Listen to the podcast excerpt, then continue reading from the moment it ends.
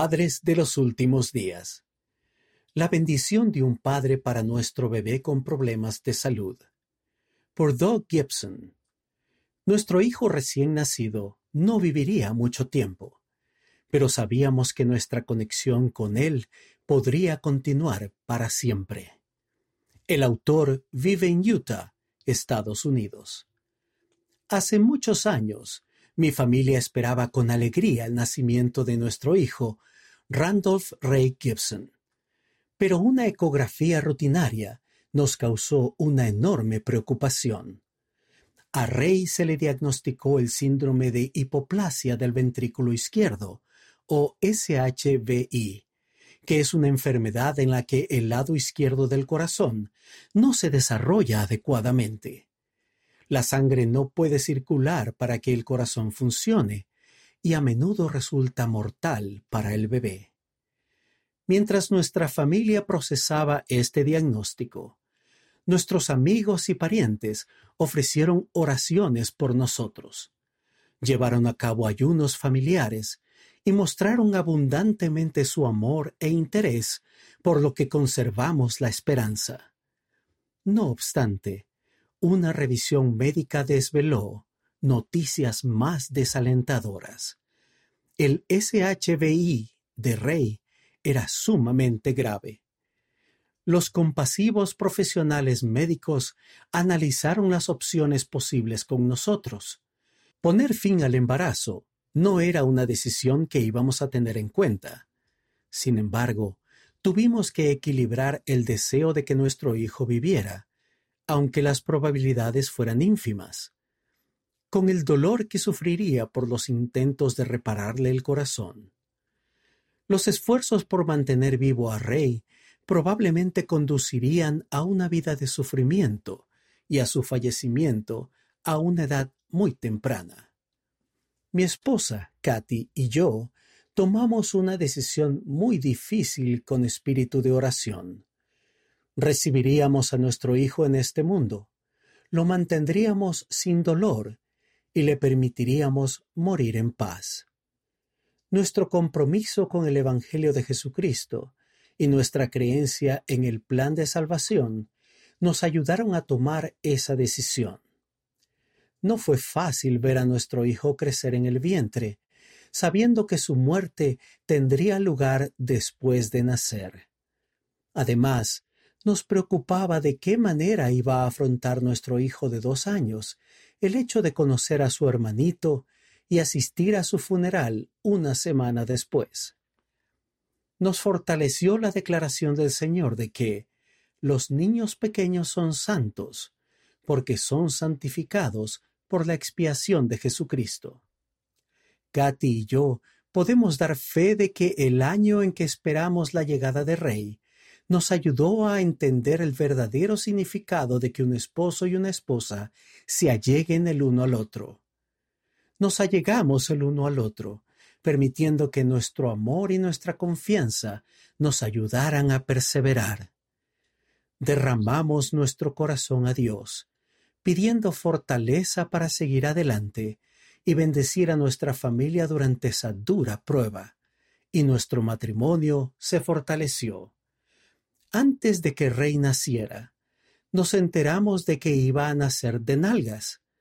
A los médicos les preocupaba que no sobreviviera a la atención del nacimiento normal, por lo que realizaron un parto con cesárea. Minutos después del nacimiento, yo, junto con mi obispo y varias personas más, le dimos a Rey una bendición del sacerdocio fuera del quirófano. Durante aquella situación caótica y traumática, pronuncié varias frases y terminé, en el nombre de Jesucristo. Amén. Luego, lavaron y arroparon a Rey y lo llevaron con nuestra familia a la habitación del hospital. En busca de consuelo, traté de recordar las palabras de la bendición, pero no pude. Rey vivió 24 horas y 16 minutos. Familiares y amigos llenaron la habitación del hospital durante ese día, sosteniendo a Rey en sus brazos y dándole amor. el único día que estaríamos con nuestro hijo fue una experiencia increíble. Valoré muchísimo poder tenerlo en los brazos, besarlo y cambiarle los pañales. A la mañana siguiente, nuestro hijo murió. Lo tuvimos en brazos y lo amamos con toda el alma en sus últimas horas. Una semana después, deseaba desesperadamente recordar la bendición, porque habían sucedido muchas cosas. La bendición duró solo unos minutos, pero no podía recordar las palabras que pronuncié aquella mañana. Me arrodillé y pedí un milagro, aunque no sabía si recibiría alguno. Después de la oración, tomé un lápiz y entonces las palabras de la bendición fluyeron a mi mente. Esa experiencia reforzó mi fe en que el velo entre esta vida y la venidera es muy fino y que podemos permanecer conectados con los miembros de la familia que ya no están con nosotros. Fui testigo de un milagro y sé que mi hijo desempeñó un papel fundamental en ese milagro. Mi esposa y yo todavía nos sentimos consolados por la promesa que se encuentra en Romanos capítulo 8 versículo 18. Porque considero que los sufrimientos de este tiempo no son dignos de ser comparados con la gloria venidera, que en nosotros ha de ser manifestada. Para aquellos que hayan perdido hijos. Testifico que el velo es muy delgado. Los mismos sentimientos de lealtad, amor y unidad familiar no se acaban cuando nuestros seres queridos pasan al otro lado. Por el contrario, esos sentimientos se intensifican. Testifico que, tal como dice en Predicad mi Evangelio, al confiar en la expiación de Jesucristo, Él nos puede ayudar a sobrellevar bien nuestras tribulaciones, enfermedades y dolor, y podemos sentir gozo, paz y consuelo. Todo lo que es injusto en la vida se puede remediar por medio de la expiación de Jesucristo.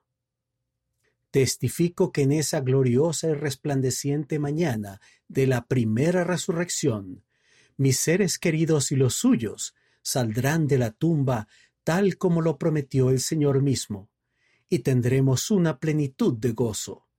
Gracias a que Él vive, ellos y nosotros también viviremos. Elder Shane M. Bowen, de los 70. Porque yo vivo, vosotros también viviréis. Liaona, noviembre de 2012, página 17. Leí más sobre la experiencia del Elder Bowen, que perdió a su hijo cuando éste solo tenía ocho meses de edad.